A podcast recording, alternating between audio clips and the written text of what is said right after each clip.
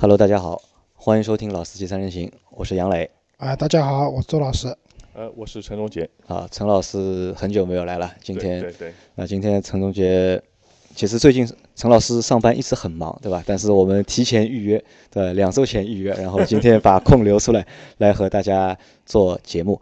那这期节目呢，我们想谈一谈，就是还是和新能源车有关，因为我们在近几期的节目当中啊，说新能源车说的还是比较多。那可能这个和什么呢？和就是从十二月份开始啊，就是有几个新的品牌 就是发布新的产品发布有关。对，像蔚来啊，还有还有哪个？拜拜腾对吧？威马对吧？威马。那还和什么有关？还和因为现在是一月份嘛，一月份几乎没有。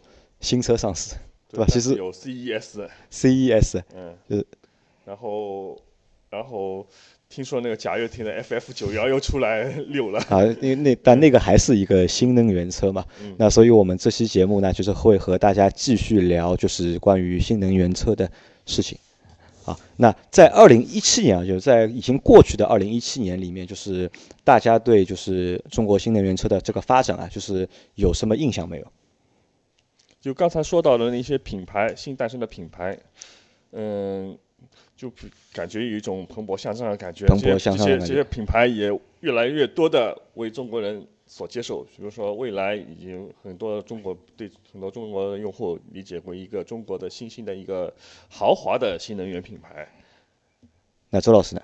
啊，我觉得就是过去的一年，整个新能源市场。挺热闹的，挺热闹的。对，就这个热闹看的什么？就是除了一些我们讲的传统车企，他们各自有相应的一些新能源车型啊，不管是在售或者说有新的车上市，我们看到了很多刚才讲到的，比如说威马汽车，对吧？蔚来汽车啊，然后还有拜腾，拜腾，对吧？拜腾当然是今年的，然后还有那个 PPT 造车行业里面的鼻祖，对吧？贾先生的那个车子，就很多很多这样一些。原来做互联网的，或者说原来可能不是做汽车的一些行业的一些公司，都加入进来，能够看到很多原本是 PPT 上的东西，现在是变成现实了。啊，对的，变成现实了。对的。那么这些这个互联网的这些企业也好，或者怎么样，他们开始也做新能源的品牌，有新的势力介入了，对的。那么汽车的这个行业为什么会热闹呢？因为这些厂商原来可能。就是做互联网的，他们很有互联网思维，互联网知道把怎么样一件事情啊，就把一件事情怎么样的去炒得很火，然后朋友圈刷屏也好，微博那个上那个热榜也好等等，那么一下子给我们感觉就好像这个市场非常热闹，但是真正靠谱的人家有多少？那我觉得现在还是个未知数啊。的确，其实，在整个二零一七年里面啊，我们可以看，除了十二月份。对，因为是威马汽车和那个蔚来汽车都是在十二月的时候发布了他们的新车嘛，但是在之前的从一月到 十一月里面，其实没有太多的关于就是新能源的产品的发布和新的品牌的发布。我之前还和周老师开玩笑嘛，我们在说好像二零一七年就是中国的这个新能源车的这个行业啊，就是没有什么就是太大的变化，比起就是二零一五和二零一六看上去差不多，因为没有看到什么就是。新的面孔出来，也没有什么突破的技术。那直到那直到十二月份的时候，就是开始就是从威马到蔚来，再到这个星期的上个星期的那个拜腾，对吧？和就是一直有争议的贾跃亭的 FF，那可能啊，就是新能源车件事情，这件事情在近期一下子又。占据了很多的，就是媒体的这个就是好的位置，也成为也成为了大家一个就是茶余饭后愿意去多谈一谈的这个东话题或者是内容。而且我也觉得，其实新能源啊和未来的用车是密切相关的。即使你只是个普通的消费者，对你现在可能开的是传统的内燃机的车型，但是未来你可能绕不开新能源车的。对，所以大家对这个信息的关注度自然也会很高。那其实国家是在老说，国家是在几几年的时候提出这个新能源发展的这个策略？一二年，就二零一二年，就是提出了就是新能源车发展的一个策略，就是当时提的口号应该叫弯道超车，对吧？对对对，就是二零一二年啊，国家出台了一个叫节能与新能源汽车产业发展的规划，从二零一二年一直到二零二零年，这是那个国家提出了这样的一个文件开始，差不多到一四年的时候，就是你去买车啊，各方面啊，就国家层面包括地区层面的补贴就都跟上了，所以可以看到，就是基本上新能源车型的销售是从一四年开始火爆起来的，呃，或者说在一些限牌的一些城市开始火爆起来了。对，呃周老师的第一辆新能源车应该也是在一四年买的，对吧？一三还是一四啊？一四年，一四年，一四年买。对吧？一四年的比亚迪秦，那我们可以就是先简单的回顾一下，就是我们先把蔚来汽车啊和威马汽车先先放在一边，然后我们看一下就是之前上市的那些就是新能源汽车，那其实他们到底算不算就是新能源？啊，首先来讲，就是我们现在国家对新能源的车型定义啊，它分几种车型，一个是纯电动车，就是以纯电驱动的车型，这个是新能源车，大家也都能理解，对吧？那这个车的话，基本上你路上能看到了高端的特斯拉，嗯，对吧？全部都是纯电动的。然后我们会看到一些，比如说北汽新能源，啊，也全是电动的然后还有一辆车，就当时合资背景很牛的，叫腾势，啊，腾势和奔？驰合作的腾。势、戴姆勒，对吧？和比亚迪，比亚迪合作的这个车，这些车呢都叫纯电动车型。那么这些车型呢肯定是新能源一种。那还有一种呢，就是我们讲的叫插电式混动。这些车型啊，对，plug in 啊，CTS 啊，CT 六 CT6 就有，对吧？然后比如说我们比较常见的啊比亚迪秦、比亚迪唐，呃，荣威，荣威 E EX5 五零，以前的啊五零，对有550我跟那个一 R 一六对吧？对，一六，对。然后这些车型呢，就是它有电池，也有电机，而且电池的续航里程通常在五十公里以上。为什么五十公里呢？有有补贴对吧？不到五十公里是拿不到补贴的，但是呢也不会很长，五十公里以上，一百公里以内这些车都是限制油箱尺寸的，啊。对的，油箱不会太大，四十升左右吧。嗯。然后还有一种呢，就是增程式的，这种呢看到比较少，就那个比较典型的就是宝马的宝马的 i 三，宝马的 i 三呢，你其实增程型，它有纯电版和啊对增程版，它有纯电行驶的，续航里程只有两百公里，嗯但是可以选配一个十升大的油箱。那有了这个油箱以后，它有个发动机，但是它的发动机是不直接参与驱动车辆的，只是为车辆发电，给它的电池充电，这种叫增程式的。以前雪佛兰有辆车叫沃兰达，现在是别克 Velite 对，现在别克的 Velite 五都是这个类型，这种类型车不多。那还有一种呢，就更少见了，几乎没有，叫燃料电池。嗯，就是刚才陈老师讲了，就丰田有辆车叫什么纽瑞，纽瑞就叫未来，它跟跟未来就是未来的未来，不跟我们那个未来啊？对，它就是 未来世界的未来。嗯然后那辆车是用的是燃料电池，但是我们国内现在这辆车补贴很高啊，二十万到四十万不等，但是这个车你基本上也买不到。所以现在我们讲的新能源就这基本上就这几种。嗯，对，那现在啊，就是直到就是二零一七年，我们可以看到，就是新能源车的一个销售的一个情况，其实有一个就是稳步的一个增长，但是啊对总的一个基数相对来说还是比较小。因为我看了，就是前几天就是那个北汽新能源发布了，他们发布了二零一七年的就是销量的一个情况，他们大概在二零一七年卖了大概将近超过10万十万台车，对吧？他一年只卖了十万台，那可能相对来说，而且北汽已经算是就是中国卖新能源车卖的最多的一家车企了，已经。啊、不一定，还有比亚迪。比亚迪对吧？那我估计啊，可能就是比较大的就这几，因为比亚迪它会把那个就是油电混合的也算进算进去。啊如果是纯的，就是纯电动的呃话，纯电动可能是北汽啊，纯电动的话，北汽新能源肯定是头把交椅了。啊。其实，在我们的就是概念里面，我认为啊，就是真正的新能源应该是属于那种就是增程式的或者是纯电动的那种油电混合的，我觉得就不能算是一个就是真正意义上的一个新能源。呃，其实也不能完全这么讲。那我首先同意的，我我认为那些插电混动其实是伪新能源车。啊，因为这种用户买回去的话，基本上不充我我认为几乎都是在要那个补贴，要那个牌照，然后但是还是在用油在开这个车。问题就出在使用者的身上，就是讲的难听点，这种就是骗补贴嘛，甚至在限牌的城市就是骗牌照了。为什么？其实这些车它原本的设计理念是，打个比方讲，我以前的比亚迪秦，它有七十公里的一个纯电的续航里程，后来出过比亚迪秦一百，就有一百公里的续航里程。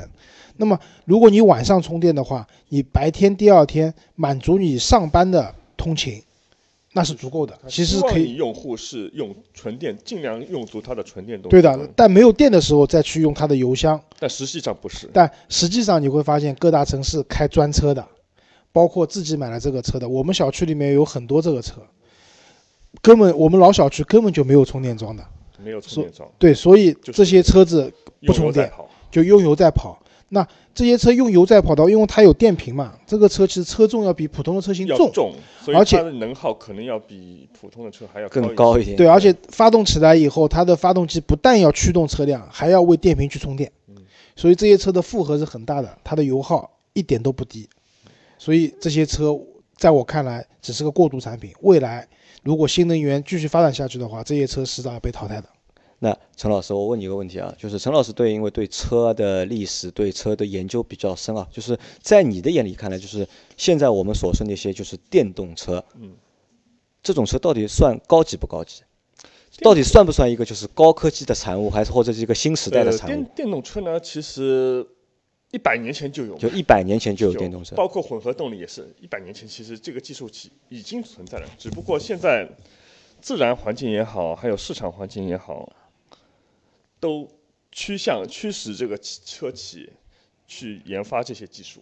但这个技术本身很老，但是因为注入了一个新的活力进去以后，那陈老师，我问你啊，就是你说一百年以前有啊，都就是混动也好，电动也好都有了，但是为什么近几年才开始这样的车子多起来？以前没有。首先当然是技术，就技术以前的以前的电池重量太重，那个续航太短短，然后充电时间又长，那肯定是不不使用也不安全。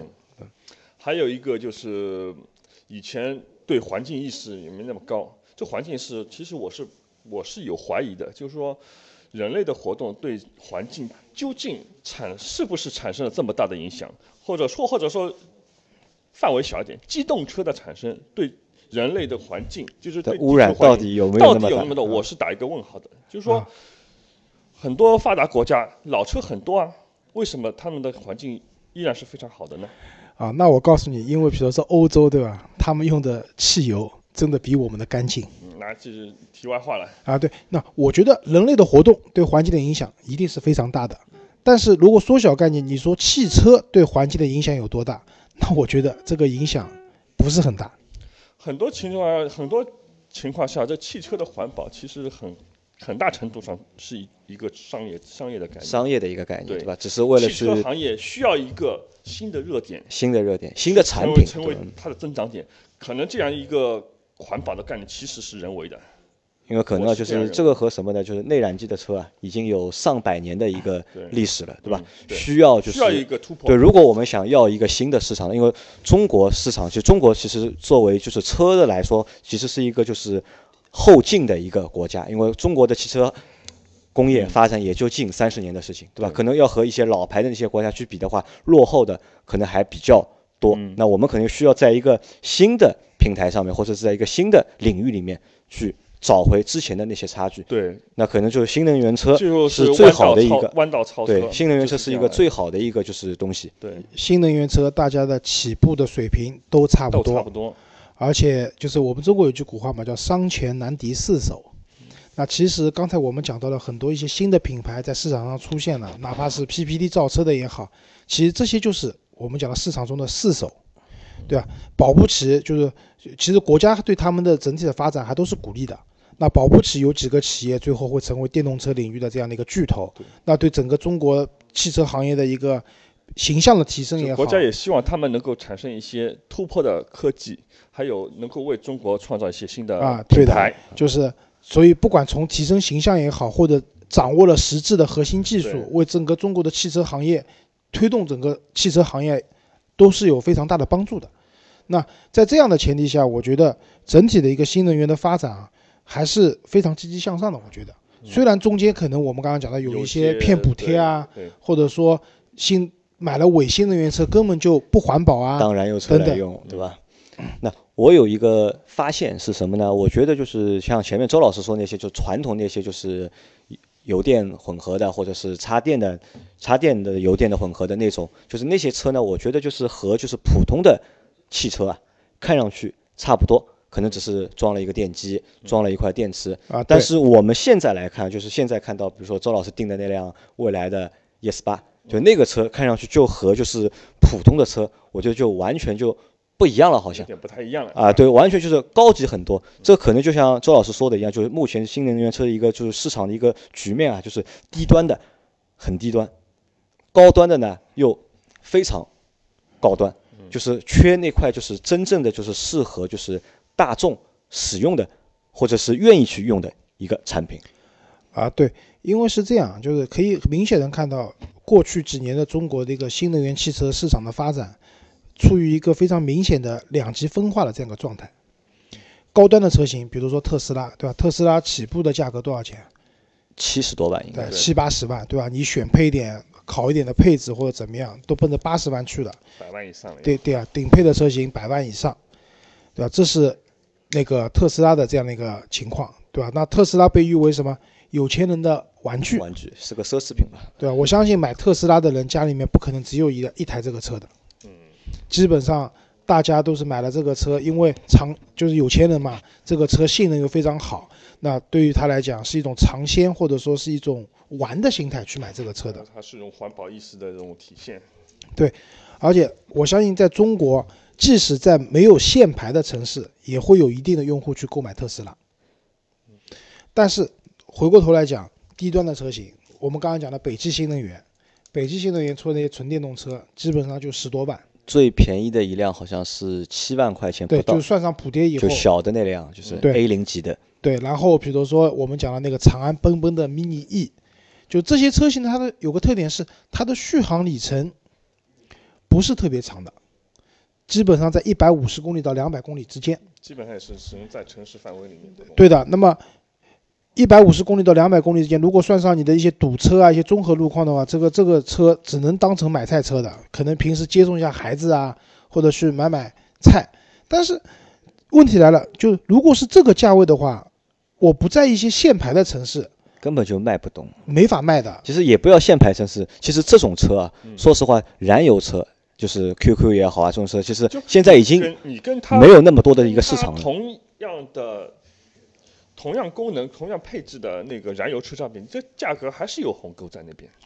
啊，对的。那么再往上看啊，就比如说像我们看到就是呃荣威的 EX 五，它也出了那个纯电版本的对吧？包括比亚迪秦也出纯电版本的这些车型，但这些车型它补贴完以后呢，价格也不是很贵，可能十几万到二十万，二十万出头。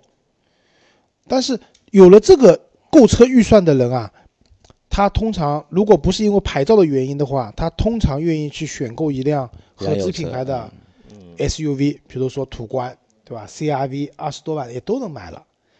那么嗯更可靠一些。啊，对的。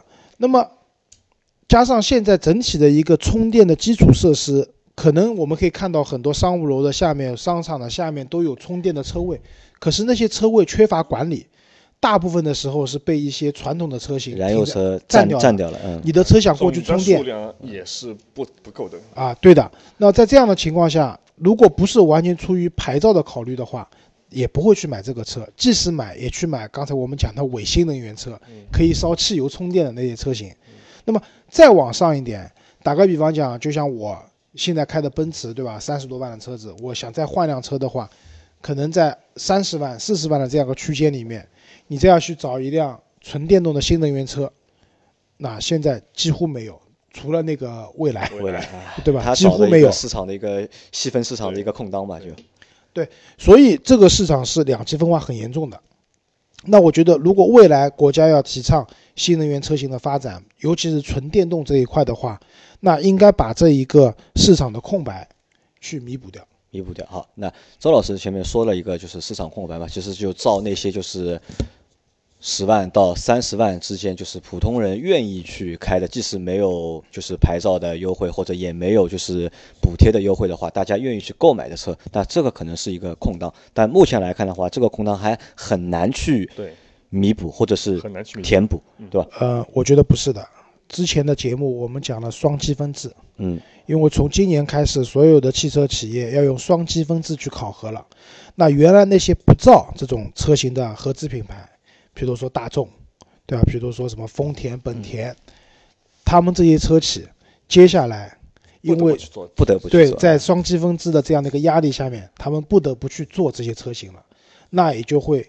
填补掉我们刚才讲的可能这个现在目前的这样的一个市场的空白。那其实从如果脱我们脱开政策，就是脱脱开政策或者是规定，那些传统的车企理论上是不愿意去造新能源车的。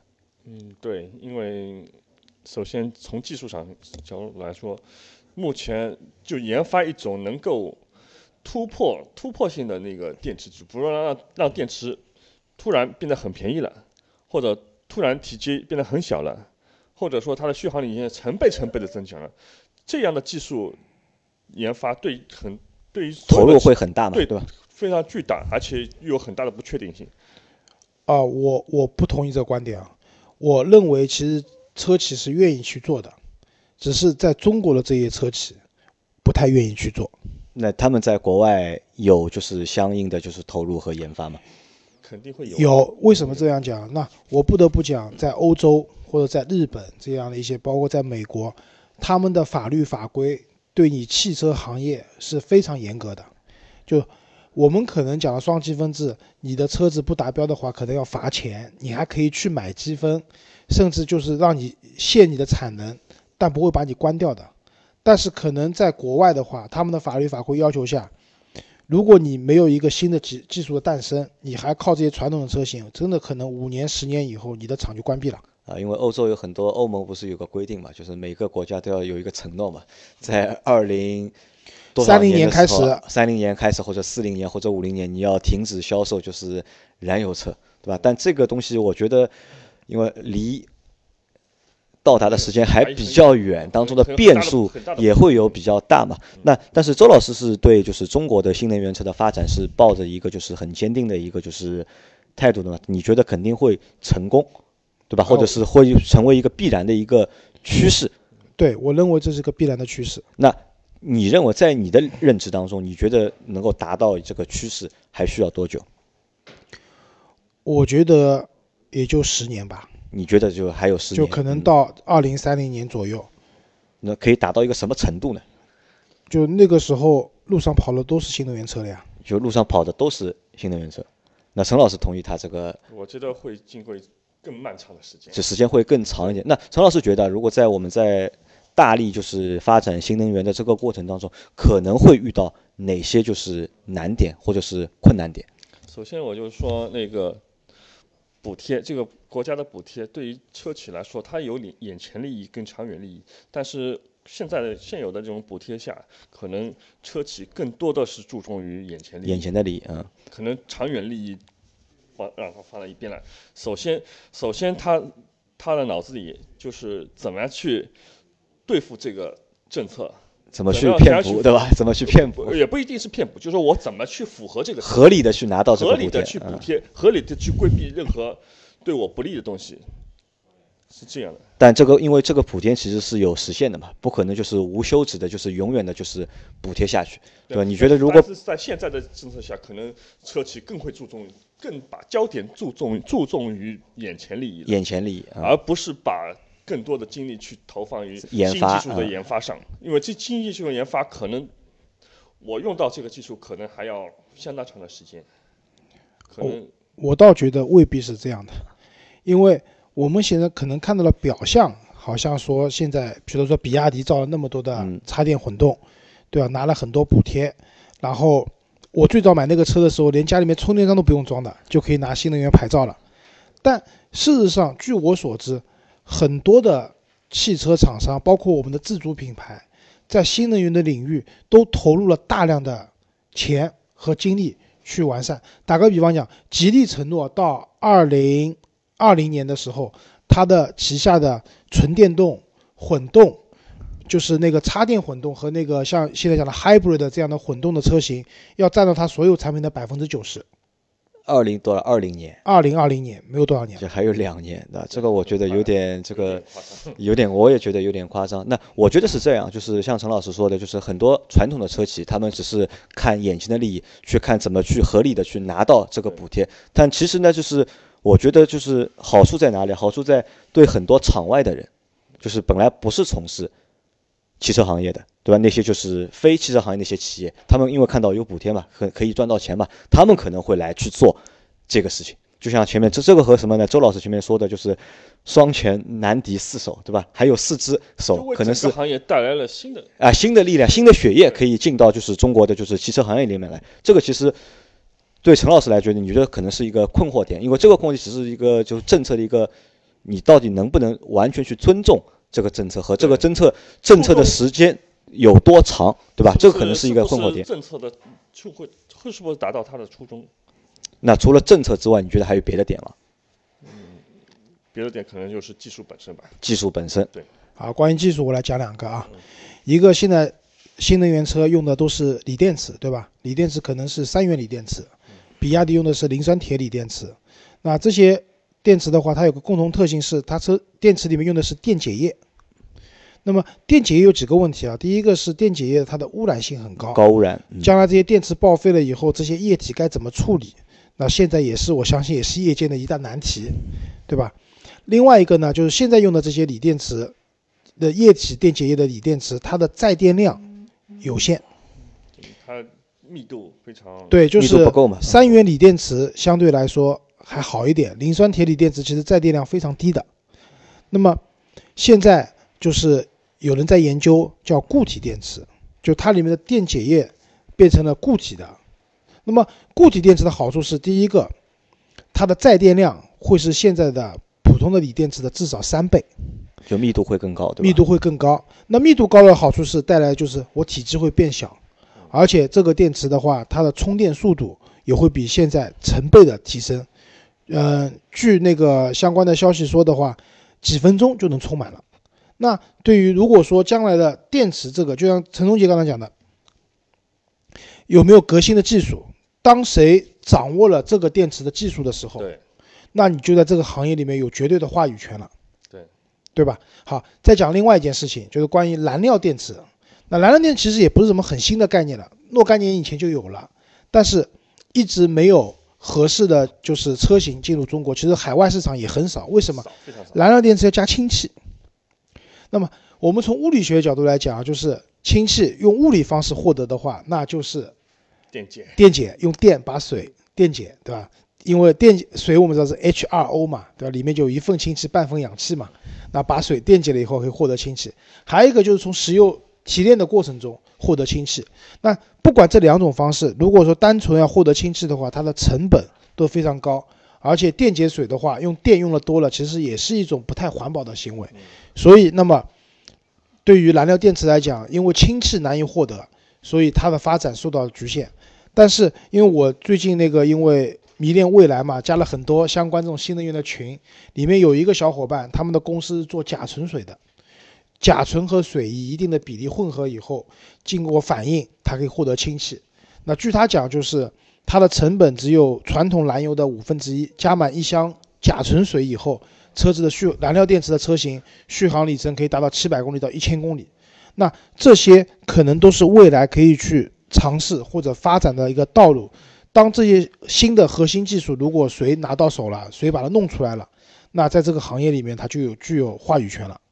那其实就据我看来啊，就是我认为中国的这个新能源汽车这个发展还是有比较大的就是前景和空间，但只是呢，就是看谁能够抢到当中几个就是核心技术的一个就是突破的一个先机。对的，如果中国人能够率先掌握这些技术的话，那我觉得就是实现弯道超车，那是有可能的。如果不能够掌握的话，或者先被国外企业掌握的话，那可能就是效果就没有预想的那么好了啊。变成新能源的代工的基地了啊！对，所以就像刚刚陈文讲的，我相信我们的车企也不会只是重眼前利益而放弃长远利益的，能做那么大，不可能那么短视的。只不过是说这些新的核心的技术。能不能掌握在我们中国人自己手里面？那这个只能讲我们拭目以待了。拭目以待。好，那我们啊，我们只能就是抱着一个就是希望成功的 这个心态去等待。国家推出各种各样的补贴政策，其实它的初衷也是希望车企拿到这个对，给你空。间，给你利润，让你去做这个研发嘛，就是。让对的更多的用户去使用好新能源车。节目的时间要到了，最后周老师再呼吁一下，其实我们也可以用自己的实际行动来支持我们的新能源的汽车的发展。啊，也要去订一辆新能源车，对吧？谢谢大家，好，再见。大家拜拜，谢谢再见。侬就能讲法讲法？